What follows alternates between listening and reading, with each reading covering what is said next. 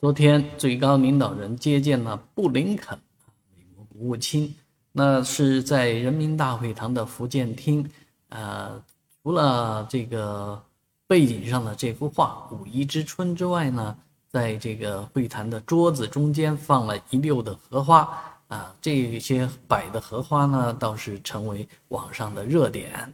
啊，大家说，呃，这个荷花代表盒子啊，和为贵，是吧？也代表合作啊，合作共赢，和谐社会啊，所以这个花儿正是这个季节到处都开的。在北京有玉渊潭，有这个呃叫紫竹院等等观观赏荷花的好去处。而在上海呢，看荷花的地方就更多了。